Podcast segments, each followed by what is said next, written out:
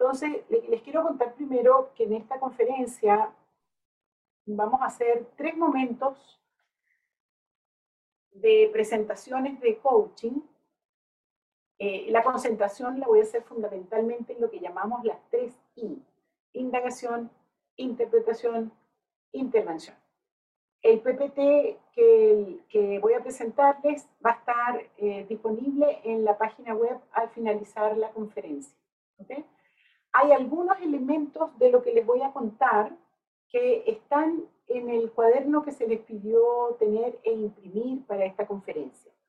Y los otros elementos están en el perfil de competencia que espero que lo tengan a mano para esta presentación. Es muy importante que tengan impreso el perfil de competencia. Se lo digo tanto a la gente del ABC como a la gente del DCO.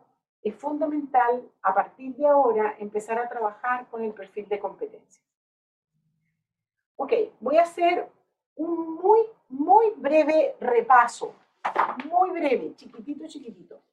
Solamente para que los que se, están un poco perdidos, pues se vuelvan a encontrar en el tema del, del coaching y particularmente para la gente de DSO, eh, no voy a explicar todos, todos los conceptos y todas las distinciones, pero sí las voy a nombrar, por lo menos para que las tengan presentes. Y entonces le pido a mis ayudantes de chat, por favor, que sigan ayudándome colocando en letras mayúsculas sostenidas los principales temas eh, que, van apareciendo. Muy bien, entonces un pasito para atrás para después echar hacia adelante. Eh, solo permítanme que no puse el cronómetro exacto. Necesito irme con el tiempo muy hoy. Entonces les insisto, es un paso para atrás para ir algunas ideas relevantes que les pido que tengan muy presentes en este trabajo eh, más de comprensión que vamos a hacer de lo que es una interacción de coaching. Entonces, una primera idea es la de los umbrales posibles de comportamiento. Entonces, eso pido por favor si lo pueden poner en mayúscula sostenida en el chat. Umbrales posibles de comportamiento. Todos los seres humanos nos manejamos con fronteras, tenemos límites, los límites de nuestro comportamiento. Cada uno de nosotros tiene los suyos. Y eh, todo el trabajo que hemos hecho durante estos meses, semanas, de que usted aprenda desde la camarita a observar el observador que está haciendo, es para que usted aprenda a detectar sus fronteras, sus límites.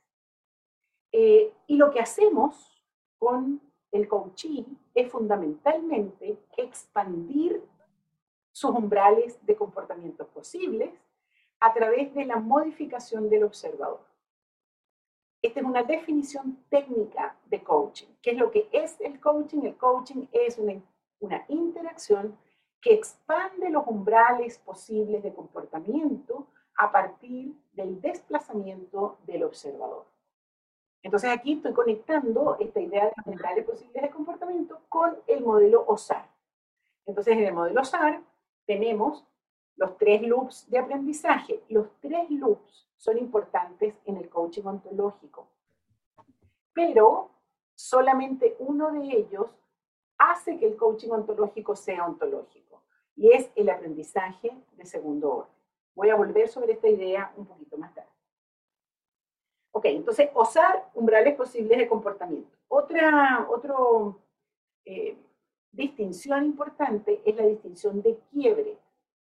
Eh, no voy a entrar en eso a explicarlo demasiado, pero sí les pido por favor que se acuerden de una idea que se las dije en la primera conferencia, que es esto de la dialéctica del alma humana, ¿se acuerdan?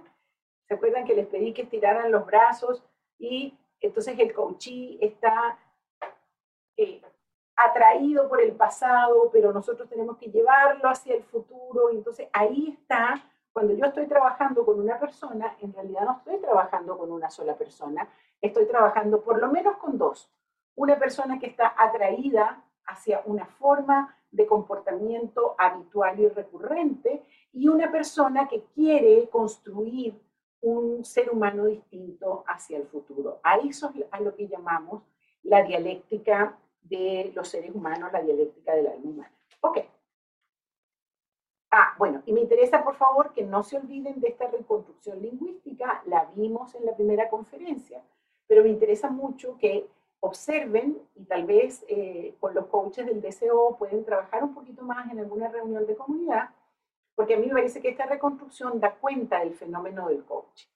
Primera declaración, tengo un problema. Si no hay un coaching que tenga un problema, no podemos hacer coaching. Esa es la primera declaración importante. Segunda declaración, no sé cómo resolverlo. Es decir, en la persona que está haciendo una declaración de ignorancia. Lo interesante de la declaración de ignorancia, del no sé cómo resolverlo, es que abre un espacio para que el observador pueda cambiar. Luego dice, dado que tú eres un coach y tienes distinciones y competencias que yo no tengo, reconocimiento de la diferencia, te pido que me ayudes a percibir lo que no puedo percibir reconocimiento de los límites de nuestra capacidad de percepción y me ayudes a tomar las acciones que hoy no puedo.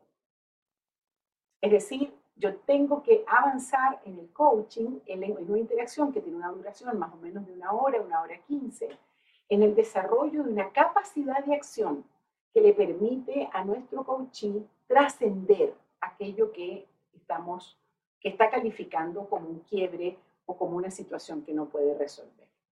Ok, hasta aquí el repaso. Por favor, si hay cualquier pregunta o comentario en el chat y las compañeras me van a ir diciendo si hay algo de lo que me tenga que acercar.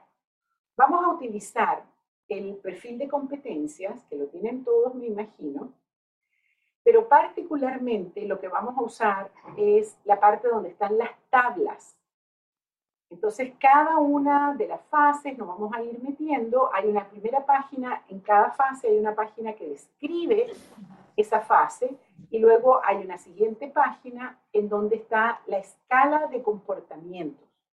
Y ahí voy a poner un énfasis especial.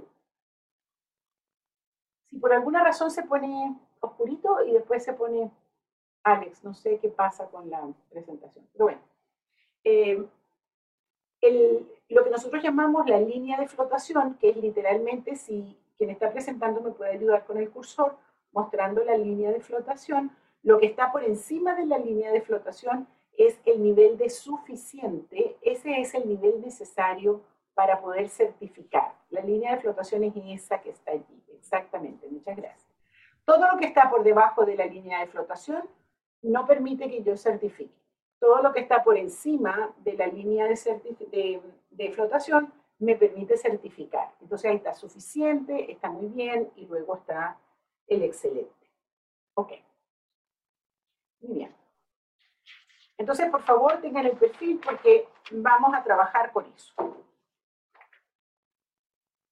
De todas maneras, yo lo reproduje en las, en las mismas láminas que vamos a ver a continuación. Entonces, la primera pregunta que nos hacemos y por favor, esto ya lo, lo trabajamos en la primera conferencia, pero le vamos a dar una vueltita un poco distinta, es decir, lo vamos a vincular directamente con el perfil de competencia.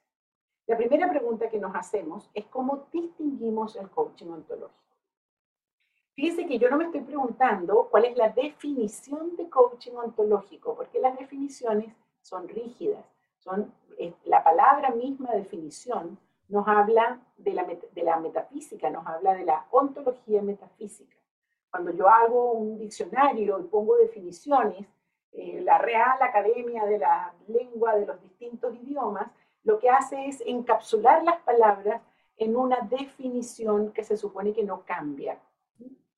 Lo que nosotros hacemos es distinguir. Las distinciones son dinámicas, van cambiando.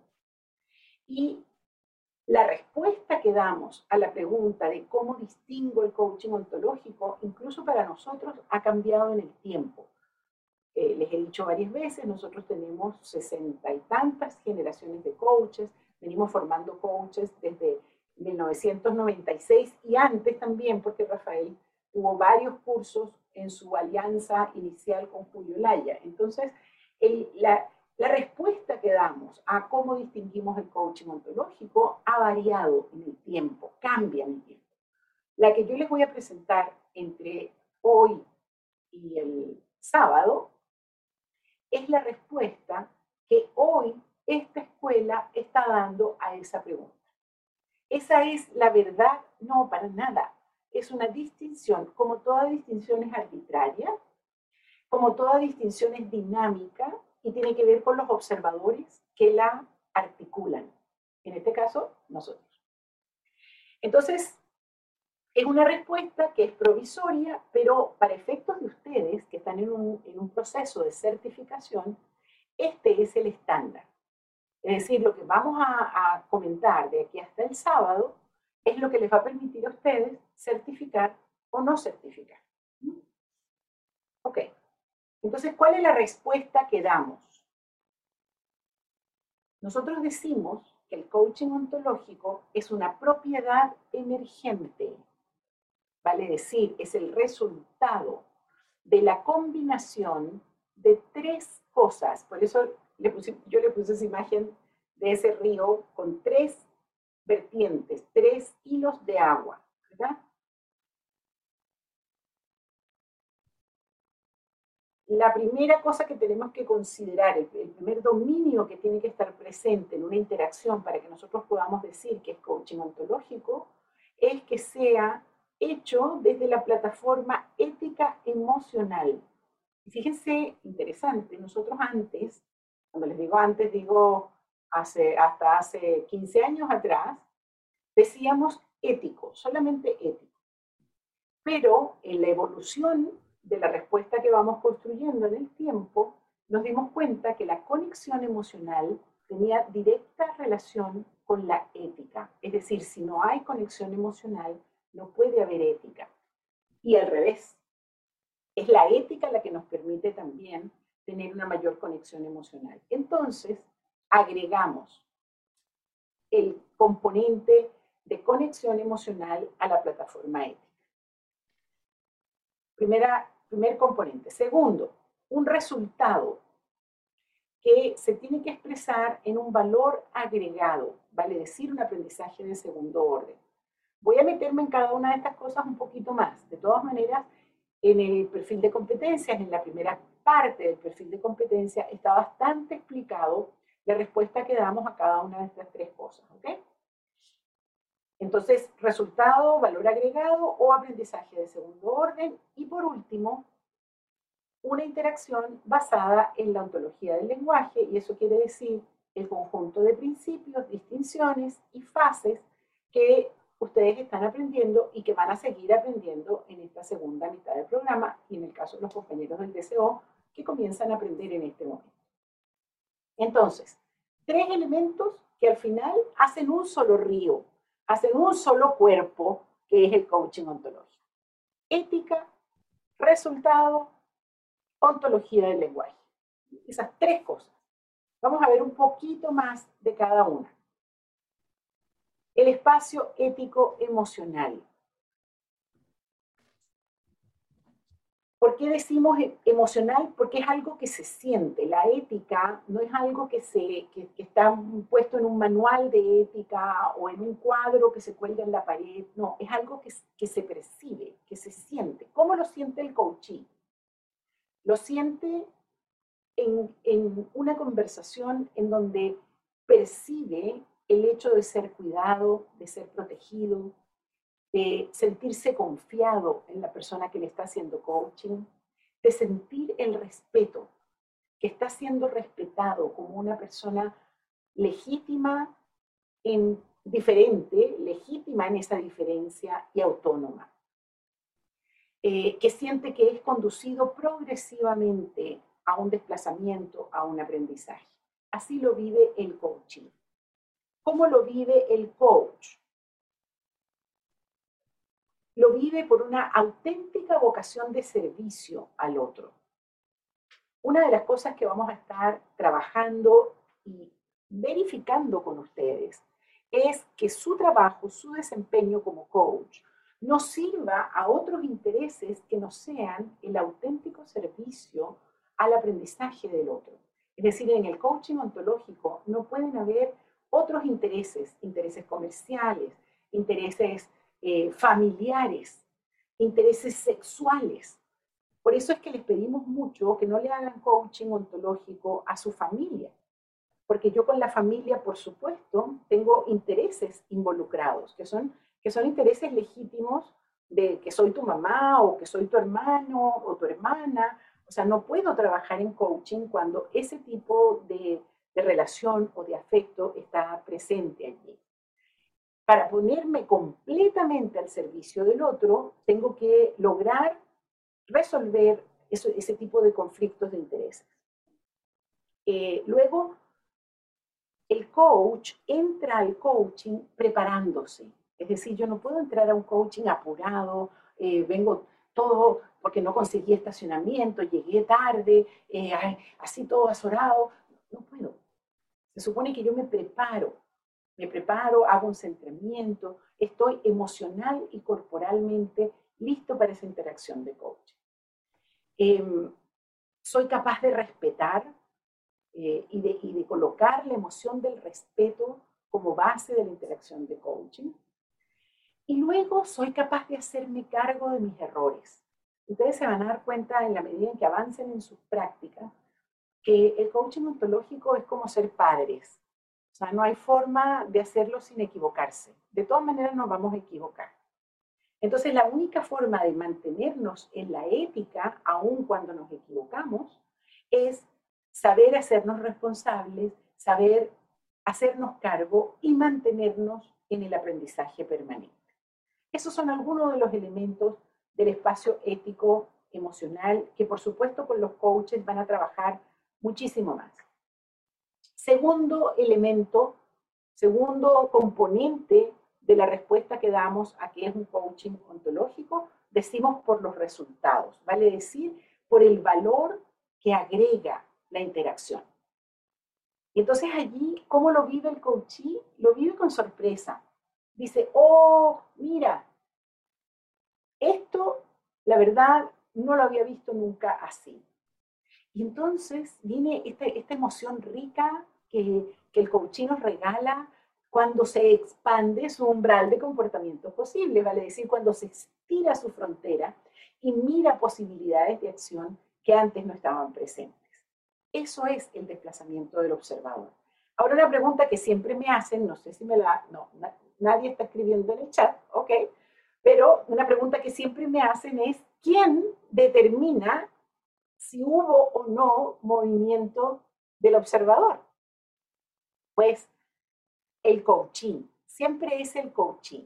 Ahora, en el caso de las interacciones que ustedes van a empezar a hacer a partir de ahora, en donde muy frecuentemente va a haber un coach observador, un coach titular del equipo de coaches titulares del programa, la última palabra la va a tener el coach titular, porque ustedes están en una situación de aprendizaje.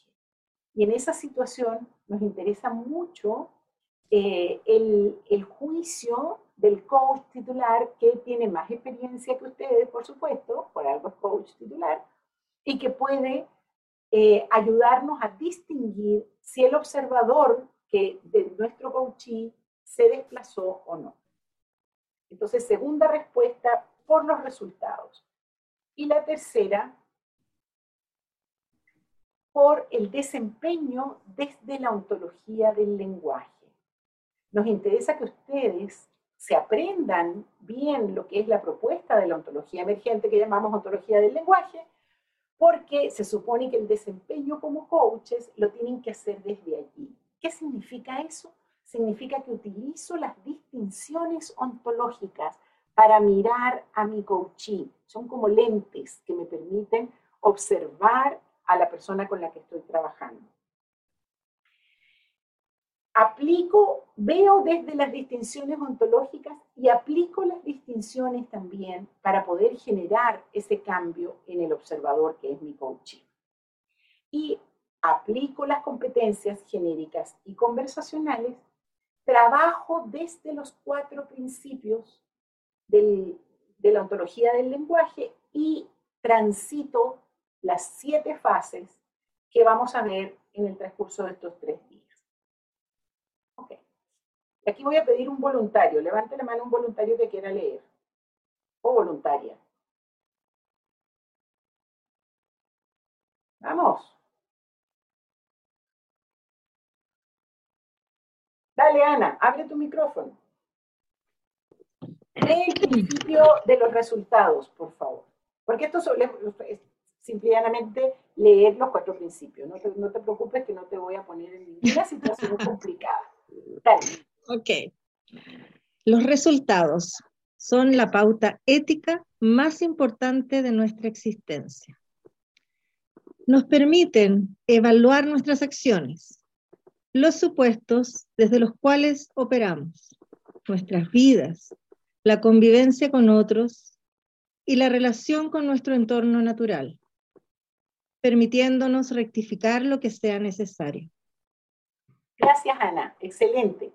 Entonces, el coaching que nosotros hagamos, los resultados son muy importantes. Fíjense que están vinculados con la ética de lo que hacemos. Entonces, los resultados no es que no importa cómo si lo logramos, no lo logramos. No, el resultado es fundamental para poder distinguir un coaching ontológico y tengo que hacerme la pregunta durante el coaching, ¿cuál es el resultado que estoy obteniendo? ¿Quién quiere leer el segundo, por favor? Dale, Ricardo. Eh, el principio del observador. No sabemos cómo las cosas son, solo sabemos cómo las observamos o cómo las interpretamos. Vivimos en mundos interpretativos. Muy bien. Muy bien leído, gracias Ricardo. Vivimos en mundos interpretativos, es clave en el coaching. El coaching ontológico es un juego de interpretaciones.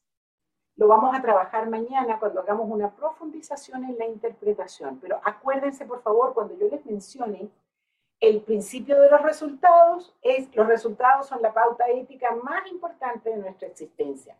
Cuando yo les mencione el principio del observador, vivimos en mundos interpretativos. ¿Ok? Gracias, Ricardo. Vamos con la siguiente. ¿Quién quiere leer? Dale, Gustavo. Y luego Ignacio. Gustavo Ignacio. Gracias, Ricardo. Baja tu mano porque si no te quedas ahí como... El principio de la acción. No solo actuamos de acuerdo a cómo somos, y lo hacemos, también somos de acuerdo a cómo actuamos. La acción genera ser. Tal cual. Muchas gracias, Gustavo. Entonces, el principio de la acción va a ser clave en la fase de la intervención. Entonces, acuérdense, cuando yo les diga el principio de la acción, es la acción genera ser. No es trivial las acciones me hacen ser una persona distinta. Vamos con el último, por favor, que es un poquito largo, pero es importante. El principio, el principio del sistema. La acción de toda entidad resulta de su propia estructura y de la estructura del sistema en el que se desenvuelve. Ello define su ámbito de acciones posibles. Dentro de tales acciones suele estar la capacidad de introducir transformaciones en ambas estructuras. Esto genera nuevos ámbitos de posibilidades. Transformar los sistemas. Eso es lo que necesito que se acuerden con el principio del sistema. No basta con transformar el observador, tenemos que avanzar también en transformar los sistemas. Y fíjense, ahora pueden entender por qué ponemos tanto énfasis en que ustedes hagan su equipo de aplicación, ¿Por qué? Porque no basta con que ustedes se transformen ustedes mismos. Es necesario que aprendan también a transformar sistemas. ¿Qué es lo que están haciendo con su equipo de aplicación? Están transformando un sistema. En este caso, el sistema es un equipo eh, real de trabajo, tres, cuatro, siete personas con, que trabajan, con las que ustedes han venido eh, introduciendo distinciones para generar un cambio. No basta con transformar el observador, tenemos que también lograr transformar los sistemas. Muy bien. Esos son nuestros cuatro principios. Y tenemos siete fases que las vamos a ir trabajando una por una en el transcurso de estos tres días y que, bueno, a partir de ahora eh, empiezan a trabajar ustedes en sus prácticas hasta la tercera conferencia.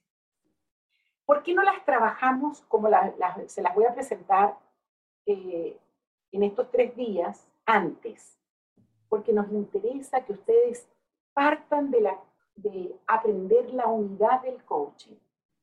Una vez que uno se aprende la melodía del coaching, puede entrar en esto que es como una especie de picadillo. Aquí vamos a entrar a, hacerle hacer pedacitos la interacción de coaching. Pero si yo parto por los pedacitos, se van a quedar pegados en los pedacitos y no aprenden la unidad. Entonces la idea es hacer como un sándwich de los pedacitos. Unidad, pedacitos, unidad. O sea, cuando ya nos acerquemos a la tercera conferencia, vamos a volver a rehacer la unidad.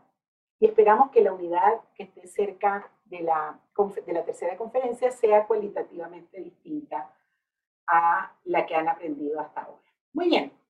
Entonces, ¿qué es lo que vamos a hacer?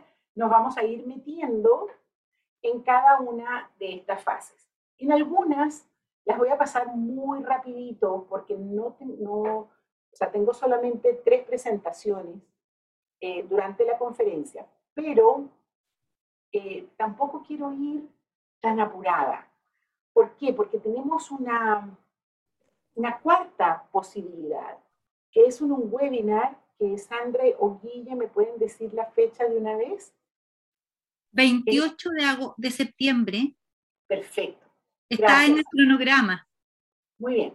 En el cronograma tenemos un webinar que es que surge como una necesidad justamente porque en la conferencia, en la segunda conferencia, no nos da tiempo de trabajarlo todo. Entonces yo quiero tomar las cosas como con mucha tranquilidad, vamos a ir avanzando eh, y si no nos da tiempo, terminamos en el webinar del 28 de septiembre. Gracias, Sandra. Muy bien. Entremos entonces en la creación de contexto, que es la primera fase que vamos a trabajar. Acuérdense que también vamos a ir trabajando con el perfil de la mano. ¿Ok? Entonces, ¿cuál es la misión de la creación de contexto? Es habilitar el espacio. La palabra habilitar es muy linda. Es constituir un espacio en donde con el coaching me puedo meter. Es un espacio fundamentalmente formado por emociones. ¿Cuáles son esas emociones? Confianza, amor, o si usted no quiere decir amor porque le suena demasiado, afecto, Sesión de autoridad en el sentido de que yo me gano la autoridad de mi coaching para poder trabajar. Eso es desde el punto de vista de las emociones. Desde el punto de vista del cuerpo, es, ya sea digital o presencial, una cierta fisicalidad en el coaching. Entonces, si estoy trabajando digitalmente, no es trivial si estoy lejos o si estoy cerca, ¿sí? trabajar con la distancia, trabajar con el espacio físico, tanto el mío como el del coaching.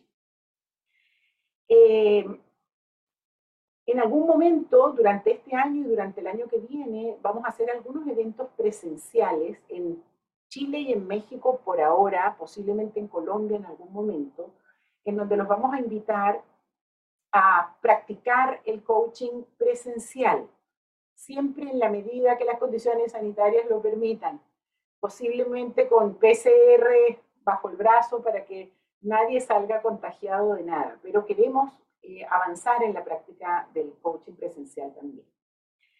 Bueno, desde el punto de vista corporal es eso, desde el punto de vista del lenguaje eh, es el establecimiento de la confidencialidad, de los límites en el tiempo, por ejemplo, esto puede que dure una hora, eh, el sentido, para qué estamos haciendo esto. Si es una persona que no sabe lo que es el coaching, de repente hay que explicarle un poquito de qué se trata. Eh, y siempre es bueno tener la puerta de salida. ¿Qué es la puerta de salida? La posibilidad de decir hasta aquí llego. Es decir, le puedo decir a mi coaching, mira, cuando te sientas muy cansado o cuando sientas que algo no, no te parece, por favor, dímelo. Esa es la puerta de salida. Desde el punto de vista del perfil, en el perfil dice, o sea, les puse en todas las, las fases que vamos a estar trabajando, les puse lo que es el suficiente. El suficiente es el nivel que está justo por encima de la línea de flotación. Es lo mínimo que usted debe aprender a hacer. En la creación de contexto, lo mínimo que usted debe aprender a hacer es dar sentido a la conversación de coaching con naturalidad. Es decir, no como que usted está leyendo una ficha, ¿verdad? Ok, esto es una interacción confidencial, ¿sí? O sea, es natural, tiene que ser conversacional. Es decir, usted tiene que aprenderse cómo hacerlo de manera que salga lo más natural y situacional posible. Es decir, yo me adapto a lo que el coachee trae como situación. Luego, habilita y sostiene la confianza. Fíjense que ahí está bien abstracto, o sea, ¿cómo se habilita y se sostiene la confianza? Por ejemplo, declarando la confidencialidad de la interacción. Por ejemplo, o sea, le puedo decir, eh, esto, esto no va a salir de ti y de mí. Si hay espectadores, vale decir, personas que están observando la interacción, yo puedo, con las cámaras todas encendidas, generar un compromiso de confidencialidad entre todos. Les digo, esto tiene que ser confidencial, lo que se escucha aquí no se debe repetir, no se debe eh, salir de acá. Genero esa sensación de protección, de confianza. Logramos un buen Kairos. Esta mañana trabajaban con el Kairos, ¿sí? Y se fluye ya hacia la interacción de coaching cuando el coachee está listo. ¿Qué es lo que tenemos que observar en el coach? Esto es el coach titular que está evaluando. Tiene que observar que hay conexión emocional, que está enmarcado en, lo que llamamos ontología del lenguaje, que hay apertura para escuchar al coachee, vale decir que no habla y habla y habla sin que el coachee pueda decir nada, y que se muestra el coach preparado y disponible para comenzar la conversación. Esa es la creación de contexto. ¿Alguna pregunta, algún comentario? No veo ninguna mano levantada. Ok, vamos a la siguiente entonces. La articulación del quiebre. Decimos que la articulación del quiebre es generar la puerta de entrada a la conversación. ¿Cuál es la misión? Escuchar y articular, en palabras del coach, la dificultad o la insatisfacción con la que el coachee comienza. El coachee cuando comienza a hablar trae algo que quiere trabajar. Eh, acuérdense de la reconstrucción lingüística que les mostré al comienzo, es decir, si, el coachee dice yo no tengo ningún problema, yo estoy muy bien, usted no puede hacer coaching. Para que haya coaching, el punto de partida es una declaración de insatisfacción, que es lo que técnicamente llamamos una declaración de quiebre. Muchas veces nos contratan en empresas y la persona con la que vamos a trabajar dice, no, pero si yo no tengo ningún problema, te contrato mi jefe, pero yo estoy muy bien. Eh, entonces, no podemos hacer coaching allí. Lo primero que hay que hacer es tener otro tipo de conversaciones hasta que la persona reconozca, vea, sienta en su propia piel que tiene un problema y entonces partimos desde allí eh, para hacer el coaching.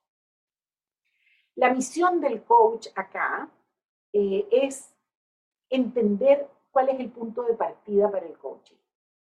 Desde las emociones tiene que haber apertura, tiene que haber respeto, desde la corporalidad tiene que haber atención, capacidad de escucha, y desde el lenguaje hay un poquito de indagación, ya vamos a ver estas direcciones, y al final el coach entrega una breve una muy breve articulación de lo que está entendiendo que es el punto de partida del coaching. En el perfil de competencias dice, indaga en el observador, articula y valida. La palabra valida es, le pregunto al coachee si lo que yo estoy diciendo que es una, el quiebre por el que vamos a trabajar corresponde con lo que él trae. Entonces, entiendo yo, Sandri o Guille, que tenemos dos coaches que nos van a regalar dos ejemplos de articulación de quiebre. Sí, así es, Alicia. Le pedimos a Fernando si por favor puede leer el ejemplo de articulación de quiebre. Fernando, si puedes eh, levantar tu mano o aparecer. Eso, ahí. Aquí estoy, aquí estoy, aquí estoy. Muy bien. Despacito para que lo capten. Sí. Estoy, abriendo el ejemplo. Aquí está. El contexto. Un coachí trae como quiebre sus pocas ganas de ir al trabajo todas las mañanas y lo mal que lo está pasando al levantarse. Luego de la indagación inicial, llegamos a la rabia de no ser tomado en cuenta y sentirse poco, poco valorado. Articulación. De lo que me cuentas, logro mirar que en las situaciones que has traído, siempre tu voz ha sido importante. Tal vez desde ahí, hoy esto no está ocurriendo. Y puede ser que ya no te sientas valorado como antes.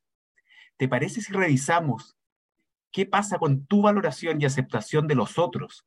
¿Y qué pasa cuando esto no ocurre y cómo tal vez esto puede estar relacionado con tu rabia y las pocas ganas de ir a trabajar? Ok, muy bien. Puede ser más cortita, ¿ah? no se asusten, tampoco mm. larga la que Fernando nos está entregando, está bien. Eh, vuélveme a leer la última frase, por favor. Sí. es un poco, está un poquito largo, entonces, mm. para que a ellos les quede en la memoria. ¿Te parece si, es que di el contexto también, ¿te parece si revisamos ¿Qué te pasa con la valoración y aceptación de los otros? ¿Y qué pasa cuando esto no ocurre? ¿Y cómo tal vez esto puede estar relacionado con tu rabia y las pocas ganas de no ir a trabajar? Perfecto. Gracias, Fernando. Muy bien. ¿Hay otra? Sí, Ali, vamos con otra, con Susana. Susana, sin contexto, por favor, solo la articulación del quiebre. ¿Te parece entonces que miremos juntas cómo apagas tu voz cuando al expresarte en tus gustos, necesidades puede suponer un conflicto? Fantástico. Muy bien, gracias. Eso es. Y fíjense que siempre aparece como una pregunta, ¿verdad? ¿Te parece que entonces escucho que eh, empecemos entonces profundizando por este lado? Ahora, tomen en cuenta eh, que ya va, porque ahora se me perdieron toditos, toditos, y a mí me gusta verlos. Ahí lo viendo, ya. Tomen en cuenta que lo que yo articulo como el quiebre inicial, en el 99% de los casos, no es el quiebre que trabajamos en el coaching. Pero a ustedes no se les debe olvidar nunca, nunca, porque ese punto inicial es muy importante para el coaching. Entonces puede que yo a través del proceso me vaya para otro lado, pero tengo en algún momento que recoger esa articulación inicial e integrarla en el trabajo que